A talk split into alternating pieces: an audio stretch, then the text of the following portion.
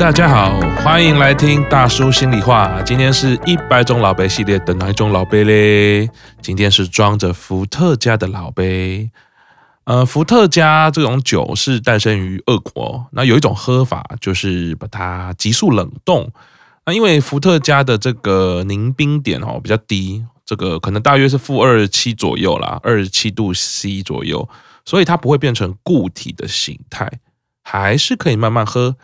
然后呢，你把它冰一冰之后拿出来一饮而尽，哇！首先会感受到是一阵冰凉穿过食道，接着进入你的肚子，然后又会慢慢出现炙热感，再烧回到你的喉咙，哇！这两个极端的感受可以说是冰与火的交响曲啊！这种极端感受的喝法哈，也是现在很流行的喝法啦。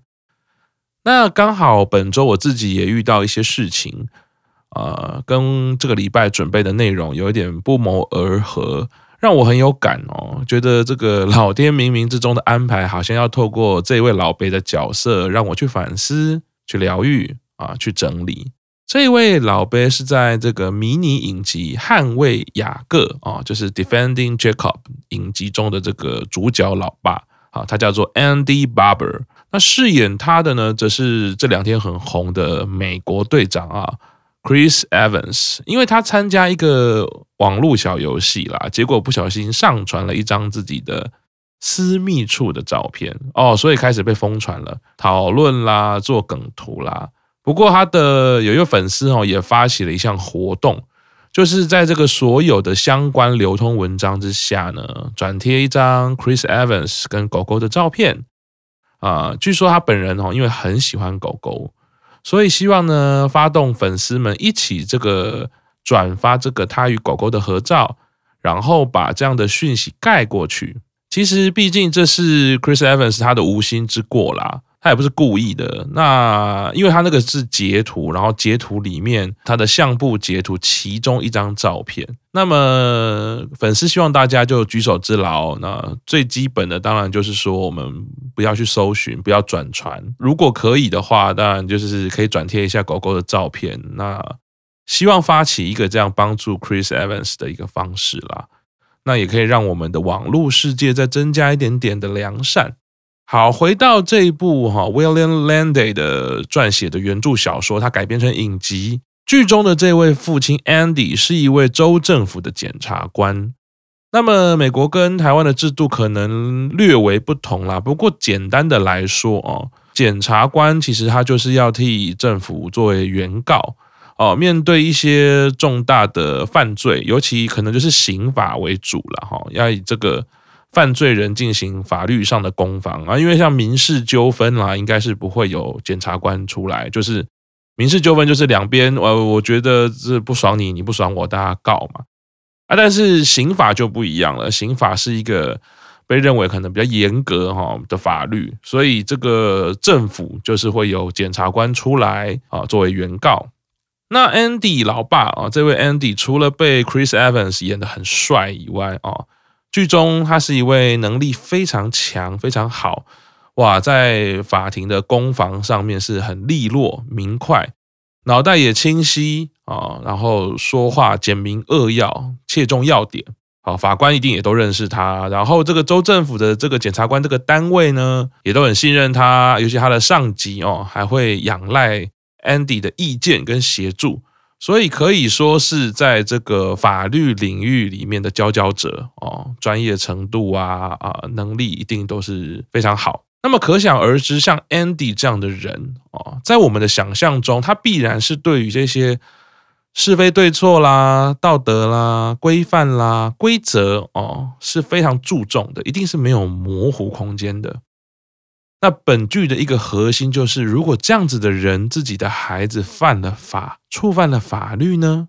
哦，常常我们父亲在社会的期望中，除了代表呃规范、规训、教条、守则啊，所以会有一种神话啊，有一种不是神话了，有一种老话，常常是说严父嘛啊，慈母严父。为什么是严父？因为爸爸要负责这些规训啊，在家中要负责管教孩子。啊，所以这个是要由父亲来担任啊，这些行为伦理的修正那 Andy 的这个检察官身份呢，其实很像是这种精神跟功能的延伸，延伸到社会上呢，就是要修正这些社会里面不守规范、不守伦理的人啊。当然，主要是不守法律规范啦。啊，它是一个法治国家的制度，所以是不守法律规范的人。但在 Andy 在剧中，他同时也是一位呃非常爱孩子的爸爸。但是透过自己的孩子被怀疑是杀人犯的过程中，哈，开始一层一层的剖析。当然他，他他想要去剖析这个案件嘛，他的想要证明自己孩子的清白。可是，在这当中，很很多剖析也开始让观众发现，这个 Andy 哦，似乎对自己孩子从小到大的一些非常态行为，就抱持着比较宽容的态度。那当然，这个非常态行为其实也是很模糊啦。它非常态，可是它不一定是到达呃所谓的违规，这个就是很模棱两可，而且也是很也是可以说很两难啊。那在这个过程中啊，除此之外，他也因为自己熟知法律，然后呢，在某些事情上，他选择踩在比较灰色的地带。所以看到这里的时候，其实会发现，这个我们想象中的这一个人设已经出现了一点点的矛盾。哇，平常他在处理这个州政府的案件的时候，哇，绝对是实事求是啊，这个有几分证据说几分话啊，然后要维持正义嘛。可是呢，当他自己的孩子遇到状况，他其实会告诉自己，我是出自于保护孩子。然后呢，他也会坚持说这个不算违法。不过，一个专精法律的人说不算违法，这这句话其实就已经可以凸显出那个灰色地带是肯定的啦。我们老百姓可能对于法律不是这么的理解。那如果这个说出这样的话，可能大家还说啊，你们就是不懂法律嘛。可是像他一定很清楚啊，什么是合法，什么是违法。所以呢，这个他们家就是在正在处理这个他被儿子被怀疑的时候，他发现了儿子私藏的一把刀。哇，那这个首先是开家庭会议嘛，孩子你怎么会有这样子的东西？那在家庭会议开完之后，这是这是属于家庭之内的一些秩序的事情，Andy 就自己选择了把这把刀丢掉喽。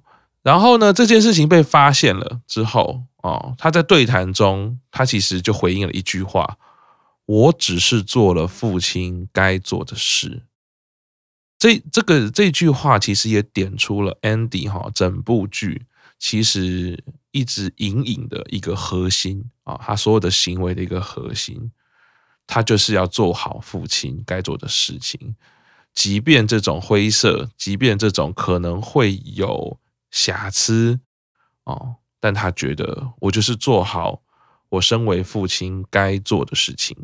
那在这边，我想要先分享一下我自己之前遇到的事情哦。其实简单来说，就是我的孩子回家哈，叙述了某些在学校发生的事情啊，比较类似像他被欺负了，或者是有人不守规矩，影响到他。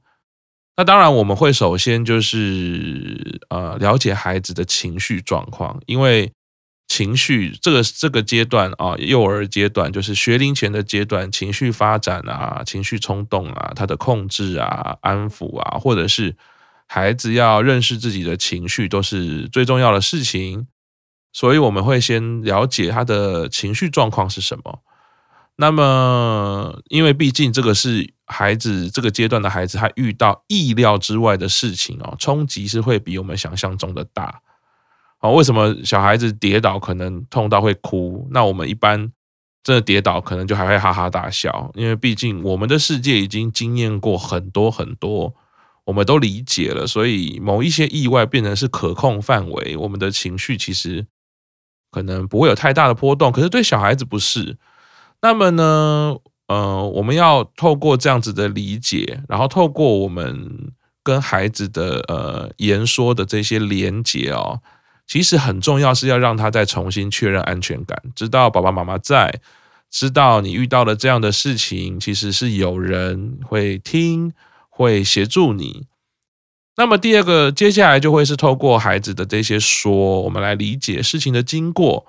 那最后就是要了解他处理的方式啦。所以这边其实可以先分享一下给爸妈哈，就是对于学龄前的孩子，其实所有的事件，包括冲突啦、不愉快啦、吵架啦，这些都是非孩子非常好的课题经验哦，也是家庭教育其实很重要的一环。例如说哦，你的孩子是不是对于事件的经过能够记忆？你的孩子对于事件的描述，他的表达是不是很清晰、很清楚？会不会互相矛盾呢？啊，一下说是这个，一下说是那个，一下说有，一下是没有。好像有跟没有，它其实很难模糊啦。他很确定的说有，又很确定的说没有的时候，我们可能要特别注意哦，因为这些都是检视孩子发展是否正常，是否需要借由专业医疗程序协助的判准。哦，像现在其实呃，我们常常听到一个字叫早疗哈，就是说。家长其实不用很排斥这件事情，在尤其是在学龄前哦，学龄前如果你有发现任何的呃身心的状况，其实赶快透过早疗，然后去呃进行专业与医疗上的协助。当然，家庭可能也是要配合哈，陪着孩子一起去度过这一段。其实往后是不会有任何影响的。这边可能也顺便跟很多家长说，早疗早疗，好像听起来。我孩子怎么了？要要进行什么治疗吗？其实我们不用这么这么担心哦，都是为了孩子在这个阶段，我们可以有更专业的方式度过难关。那往后其实不会有任何影响。好，那所以第二个阶段哈，就是说这些冲突的事件哈，我们要了解他情绪跟自我冲动的控制。好，那这个是这个阶段其实很重要的事情。那接下来就会是人与人之间的伦理界限。例如说身体界限啦，哦，你可不可以随意的碰人家，随意的推人家？那么这个再进下去，就是到遵守团体生活的规范。我们为什么要排队？我们为什么要按照顺序？那像有一些情绪冲动，它的控制比较缺乏，它很自然就会发展成暴力抢夺行为。哦，那这个有可能是孩子可能在呃发展阶段，可能手部期没有满足，或者是物权的这个发展哦，他缺乏很好的引导。当然，这物权发展很辛苦啦。老实说，我们自己在带孩子的这段时光里面，我们就有发现，这个比较高压式的教育，或者是传统教育，其实怎么可能会小孩让小孩发展物权？尤其是整个。我自己觉得台湾社会也好，东方文化，我猜其实都很难，所以根本很多家长其实不太理解什么叫做物权的建立。那其实物权跟身体自主还有安全感的建立，其实都是非常重要的哦。我们都可以透过比较专业的知识的摄取，或者是说有现在有很多的讲座可以去理解。当然也有可能睡眠品质不良啦，睡眠时数不够啦。哦，更更重要的可能是饮食习惯不当哦，吃了太多不该吃的东西所造成的哦，例如人造糖啦，或者是过多的咖啡因，这些都是有可能哦。我们这个是要透过它有一些状况，然后我们要去想，去试着去想那个成因，当然不是一定。那其实还是回到一件事，如果你真的没有办法判断的话，我会觉得建议去找更专业的身心科啦，或者是。儿童发展啊的心理师啊，智商心理师去聊一聊。那最后一个层次就是说，即便自己的孩子是全然受害的一方，常常我们会见到他其实就是很乖，然后就真的是就是被欺负、被被怎么样。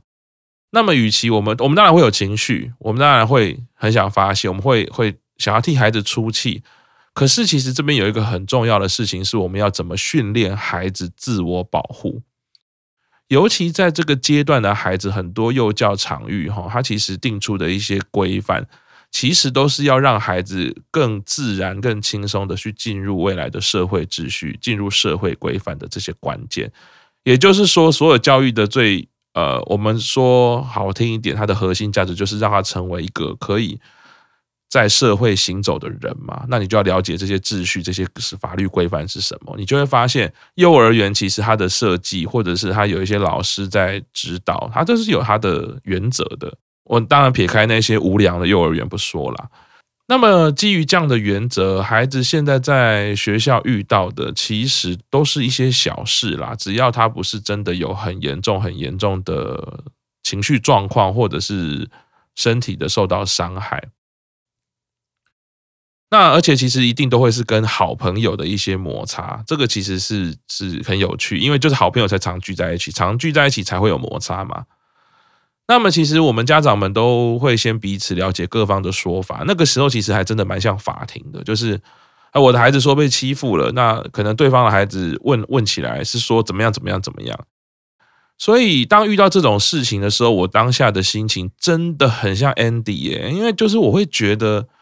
而自己的孩子在各方面的生活养成都有一定的原则规范，然后基于上述的这一些认知，我跟太太其实都有共识，而且我们都很努力在做，然后我们做得很紧密、很扎实啊。可是当对方的孩子如果说出完全不同的矛盾事实的时候，该怎么办呢？我是该相信我的孩子呢，还是质疑我的孩子？哇！当我们再次向孩子确认事实经过的时候，你知道那个孩子那种不耐烦，那种加高音量、语调可能比较接近嘶吼，然后表达不悦、皱眉，其实其实就蛮像是雅各向他爸爸 Andy 怒吼说：“你们为什么都不相信我？”其实那种感觉是很煎熬，呃，很很痛，很两难。因为我们其实作为想象中的文明人哦，我们好像该理性，呃，该客观，然后这个孩这个社会都会觉得孩子不乖啊，就是父母的责任嘛，所以你父母就该大义灭亲嘛，就是该管教嘛。可是其实社会从来没有去理解哈，当孩子这种学龄前孩子在这种最需要跟照顾者连接。最需要照顾者给安全感的幼儿阶段，当他被误会、被污蔑、被不信任的时候，那种心情，那又该怎么办？尤其是这些怀疑的声音哦，竟然是来自于自己的父母，那种留下来的印记哦，可能不会到伤痕了，但是那个印记，我觉得肯定会有的。我们社会有去了解，有去想办法提出解决之道吗？像我自己小时候有一个印象非常深刻的事情，就是我们在玩耍，就我在在一楼玩耍，然后不小心弄破旁边的米袋。其实小时候我有点不太理解啦，就是为什么小时候常常一楼就是要很多米袋，好像是要防淹水，但我一直还不是很清楚。总之就是会堆叠了一些米袋，然后我们在玩玩玩玩玩，就有人不小心把那个米袋弄破了。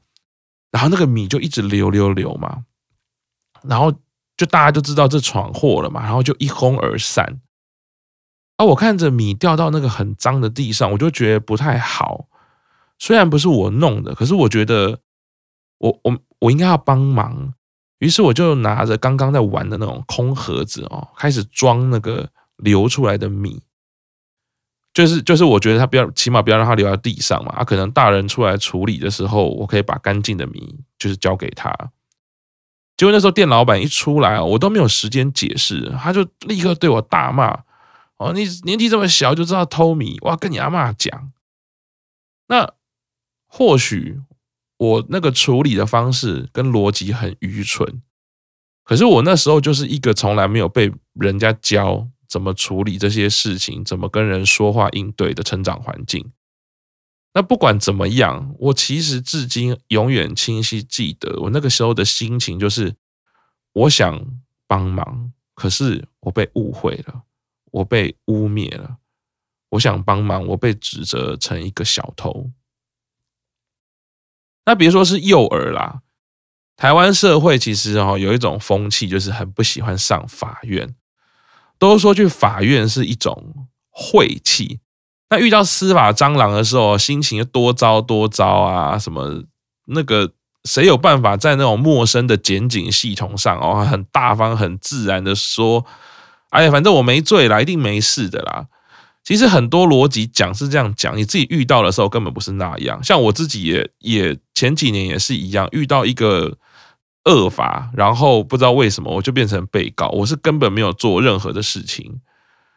你一样心情会很糟啊。因为当你法律专业的朋友说那是恶法，那代表什么意思？就是恶法的意思就是事实是对是错不重要，你觉得是对是错不重要，因为恶法来找你，你就是有可能会被认为是犯罪。啊，不然江国庆案怎么来的？哦，那包括社会的舆论、社会的观感，那妈妈嘴的吕老板他又怎么来的？还有梁思慧他又是怎么来的？都是啊，所以，所以当我们其实都知道哦，每一个大人的世界遇到这种跟法有关的时候，其实我们根本其实就是一种逃避的心情。可是我们面对孩子的时候，怎么可以相信？就是说啊，这一定有绝对的正义，绝对的这个清白。哦，我我现在说的是说两个孩子之间啦，所以我们回到这个幼儿的场域来看哈，而且加上你看每个孩子其实爸妈现在都是疼爱有加，那少子化的这个影响之下哦，其实每一个都是家族去疼爱一个孩子哦，不是父母，是一个家族。那每一个家长其实势必都是只相信我的孩子，其实就像 Andy 一样。孩子其实，在逐渐的发展哦，他的认知发展、语言发展哦，他也会开始选择性的说一些他觉得有用、你想听的事实哦。这里很有趣哦，因为这个东西其实虽然说是跟那个讲出颠三倒四、事实相反、矛盾的这些陈述，它其实不一样哦。那个隐瞒某一些资讯，其实是不太一样的。不过，对，当我知道我的孩子哦，在这个冲突过程中，我还是会觉得，我还在意的是孩子的发展。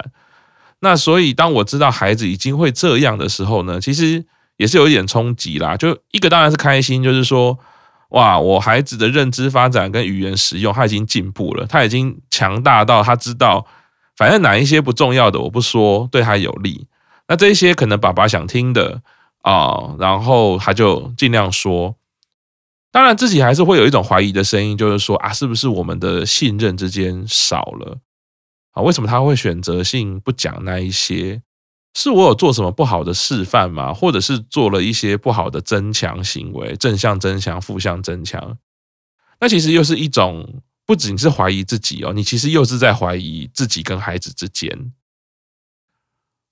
但是一直在这样子的沟通过程，其实最后啊，孩子讲出一个核心他自己内在的声音，就是说，他觉得，呃，为什么对方他总是可以违反规则，可是爸爸我都是没有像平常一样去制止或者去介入啊，去告诉对方的孩子这是错的。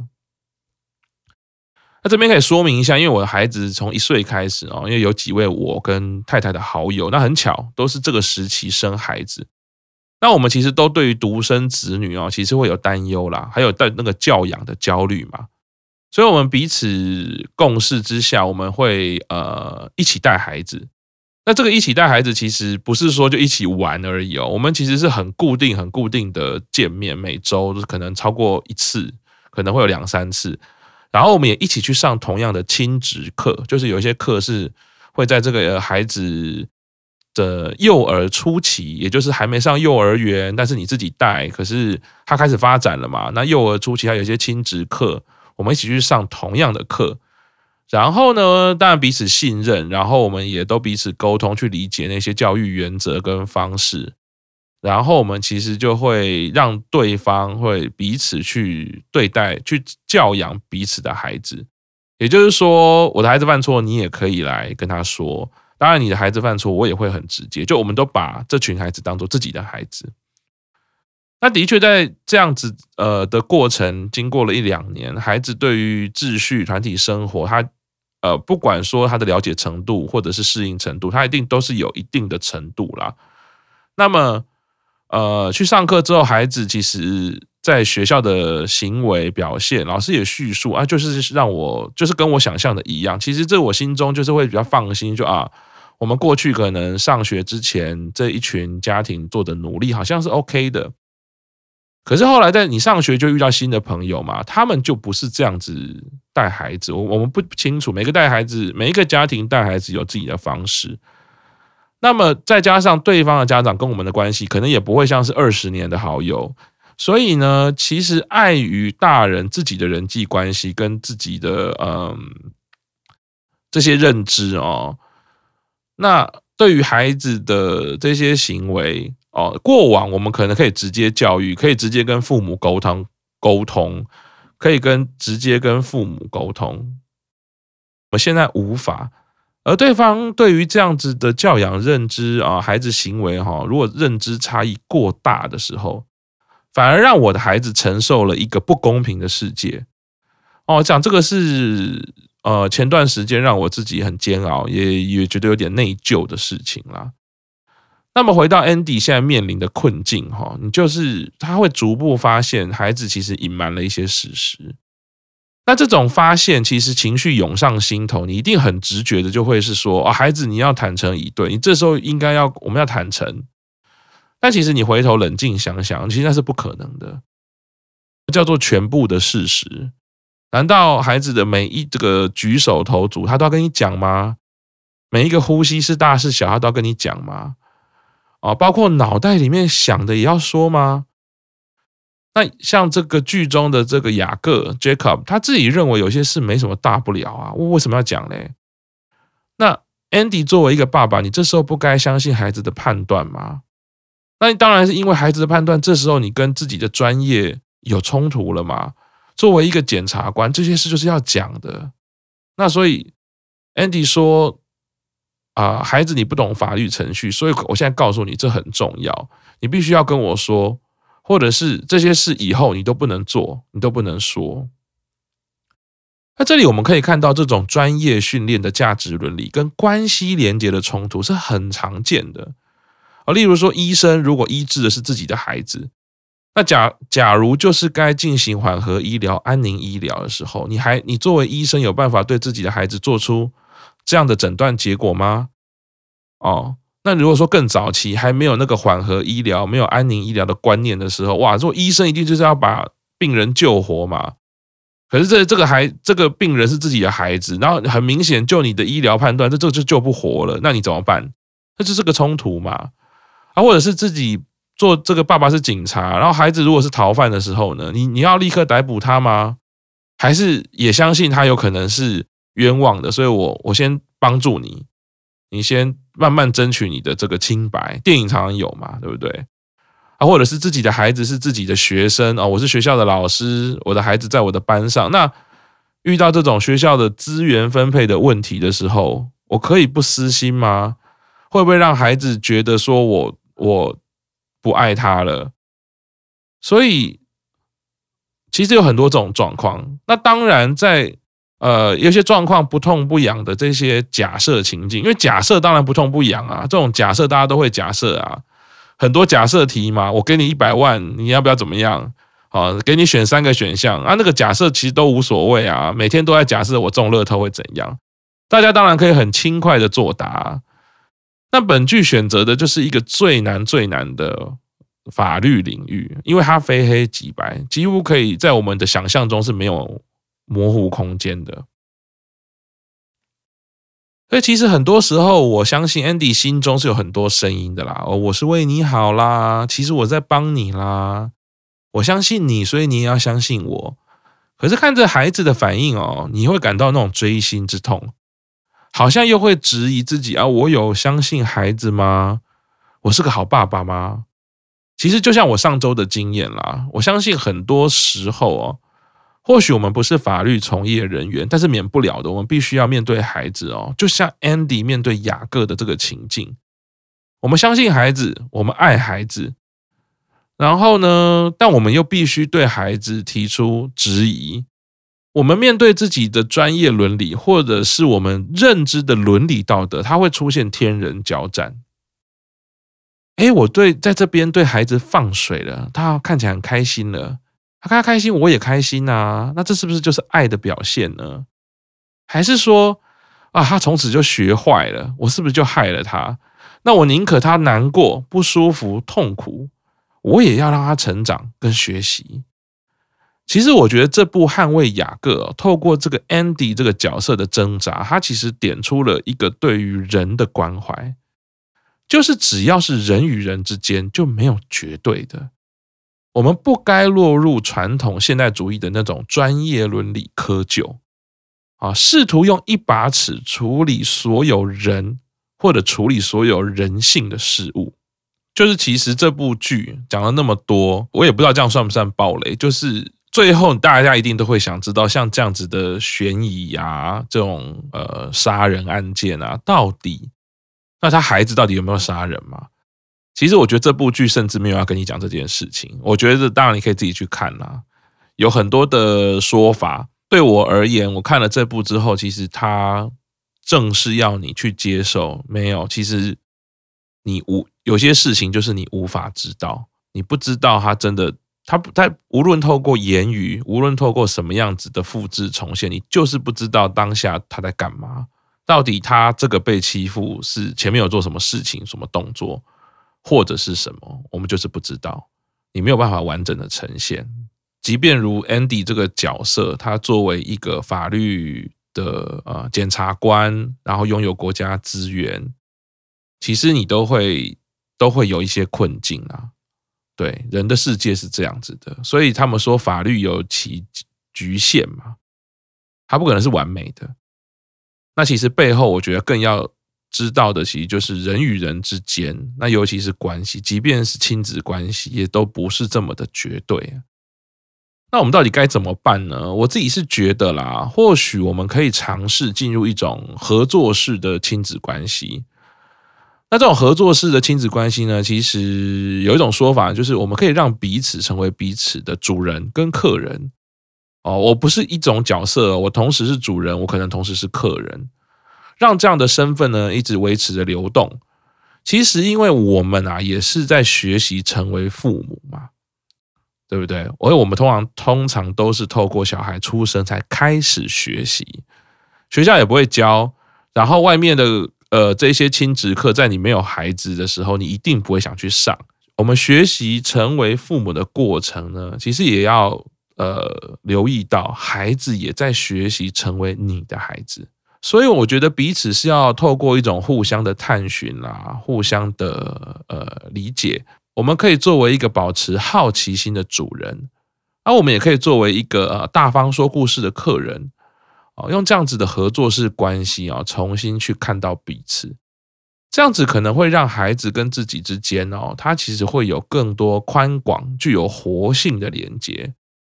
那这样子才能去面对更多日常生活它的多元性跟不确定性哦。永远要要保持一个呃心理准备，是日常生活是比想象中的这个多元跟不确定啊，是高出非常多的。好，那今天的呃心里话就先说到这里。一百种老杯，我们下次见喽，拜拜。